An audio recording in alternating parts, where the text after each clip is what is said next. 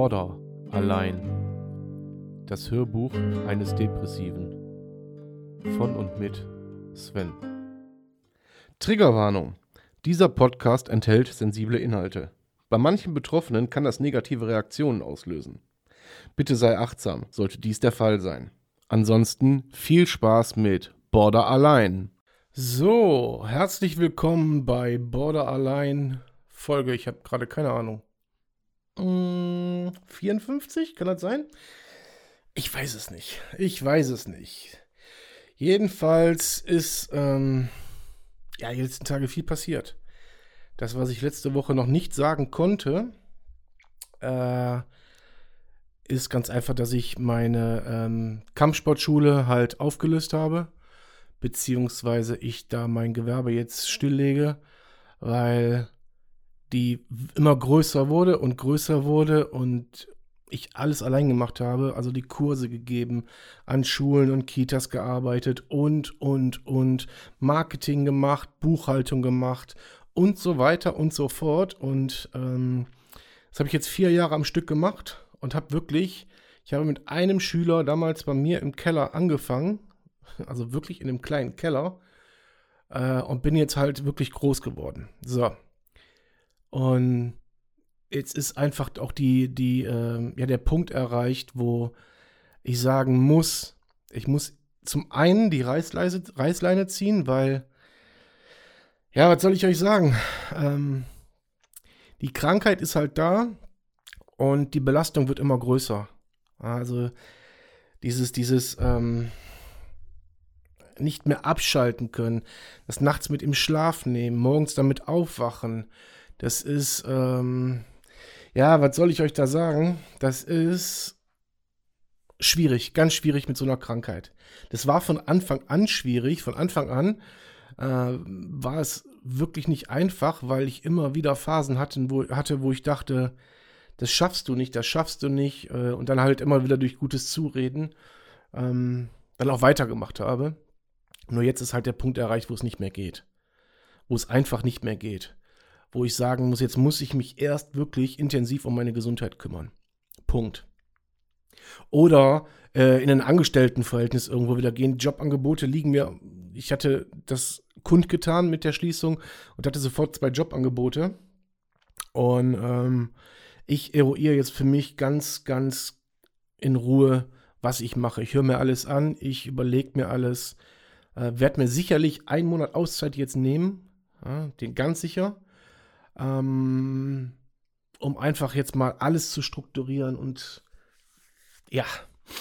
Dann habe ich darüber hinaus mit meiner Therapeutin einen Deal geschlossen, was die Klinik angeht. Und zwar werden wir die Klinik erstmal, wie soll ich sagen, ich sage mal vertagen. Ich sage mal ganz positiv, wir vertagen sie. Vertagen heißt, ähm, ich habe ein Versprechen abgelegt, dass ich, äh, dass es zu keinerlei Selbstverletzungen kommt. Und dass ich, wenn ich solche Zustände noch mal erreiche wie vor zwei Wochen, dass ich dann von mir aus sage, alles klar, jetzt muss es sein. Auch das spielt natürlich äh, im Hinterkopf eine Rolle äh, und hat so ein bisschen die Schließung der Aorta dann ähm, so manifestiert, weil ich dann einfach unabhängiger jetzt erstmal bin von meinen Entscheidungen. Das heißt, äh, ich muss keine Sorge mehr im Hintergrund haben, boah, scheiße, laufen die Kurse, läuft dies, das, Finanzamt muss bedient werden, das und das und das, das ist dann weg. Es ist einfach weg. Das nimmt mir persönlich eine ganze Menge weg. Ich bin ein Macher. Ich mache 24 Stunden, wenn es sein muss. Ich ziehe etwas hoch. Ähm, und wenn das alles nicht so schlimm ausgebrochen wäre, wenn das alles nicht so wäre, wie es jetzt ist, warum, weshalb auch immer, völlig Hupe, äh, hätte ich dieses Herzensprojekt, ich meine, das ist mein, mein, naja, mein Lebenstraum gewesen, hätte ich niemals, niemals beendet. Finanziell lief das Ding super. Wirklich super. Äh, ich konnte mich überhaupt nicht beschweren. Der Zulauf, äh, also ich hatte keine hohe Fluktuation. Das heißt, es gab viel, viel weniger Abmeldungen als, als Anmeldungen. Ähm, das Ding wäre auch noch größer geworden und in einem Jahr hätte ich mich noch mal vergrößern müssen. Aber der Gedanke aktuell ist, äh, ja, ist nicht tragbar. Es ist auch dann nicht fair, weil auf der anderen Seite kriegen dann die Mitglieder nicht den, den, den vollen Umfang an dem, was sie kriegen könnten von mir. Ja. Ähm, es ist oftmals so, dass ich so, ich sag mal, so eine Art Gedankenhänger im Kurs habe oder ähm, ja, manchmal äh, denke ich so, was machst du hier überhaupt? so ungefähr. Äh, das merkt keiner. Das hat, glaube ich, noch nie jemand gemerkt. Klar haben die Mitglieder schon mal gesagt, oh, du siehst nicht gut aus, aber die meisten wissen ja auch um den Gesundheitszustand, weil äh, erstens mal hören die den Podcast, zweitens mal haben die mitgekriegt, ich war in der Klinik und so weiter und ich gehe ja auch offen damit um. Ja, aber, aber, aber, aber, jetzt muss die Reißleine gezogen werden. So, und ähm, wie gesagt, wie es sich jetzt weiterentwickelt, werden wir dann sehen. Ich bin froh, dass es raus ist. Es sind auch schon die ersten Sachen aus der äh, Aorta sind auch schon rausgekauft worden. Ich habe die auch direkt ins, äh, ins Netz gesetzt. Ja, also erstmal als Ganzes oder dass ich die Boxsäcke einzeln verkaufe, sage ich mal, die, äh, die Trainingspuppe ist schon weg und Rudergerät ist weg, Laufband ist weg und so weiter und so fort. Naja, so Kleinigkeiten halt. Ganz zum Schluss geht dann der Boden weg, der ein Heiden Geld gekostet hat. Und ja, was soll ich euch sagen? So endet eine Ära. Jetzt habe ich Momente, wo ich denke, pff, das verpackst du so nicht. Das verpackst du nicht. Das ist hart. Das ist hart, das tut weh. Ähm und dann habe ich Momente, wo ich denke, Sven, du machst gerade alles richtig. Und ich schwöre, ich bin ein Verfechter des Satzes, wo sich eine Tür schließt, öffnet sich eine andere wieder. Definitiv.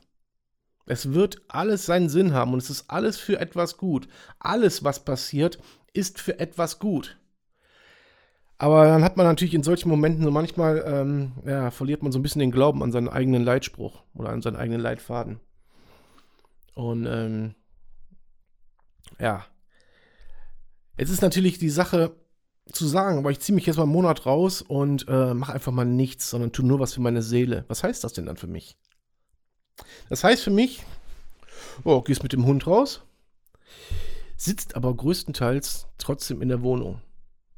Hm, man muss sich hier kümmern, man muss sich da kümmern, aber man kann sich auch nicht jeden Tag irgendwas vornehmen.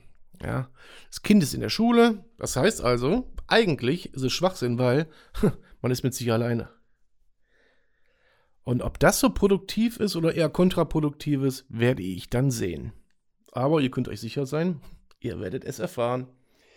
Ja, ähm, jetzt ist es erstmal so, wie es ist und ich bin froh, dass es so ist. Ich bin froh, dass alles raus ist, dass jeder Bescheid weiß, dass ich jetzt nur noch die Sache vernünftig zu Ende bringe, dass dieser Name Aorta hier in Hahn, wo ich, wo ich, wo die Base ist, ähm, dass der gut im Gedächtnis bleibt und dass man irgendwann vielleicht nochmal sagen kann, keine Ahnung, man baut nochmal was auf oder, oder, oder, aber der Name darf nicht verbrannt sein und dafür sorge ich.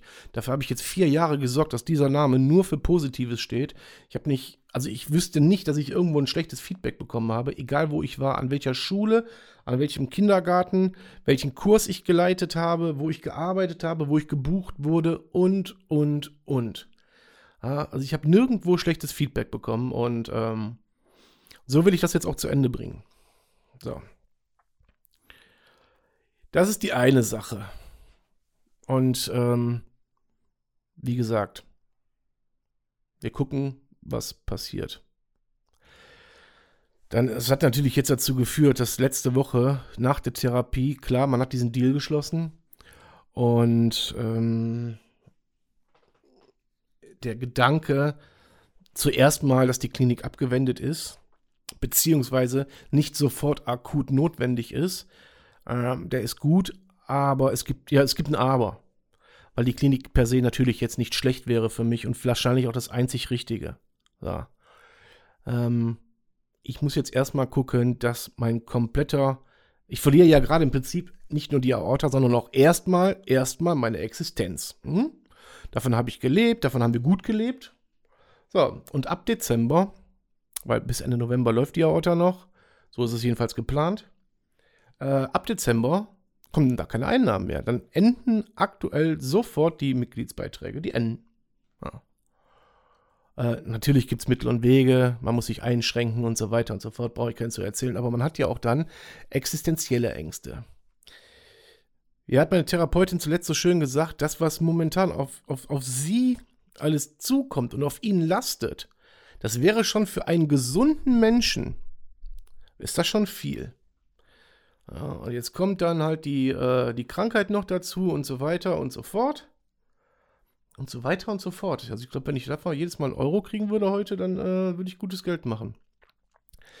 Ähm, dann kommt die Krankheit noch dazu und ähm, das ist dann schon aller Ehren wert, was da alles auf einen einprasselt.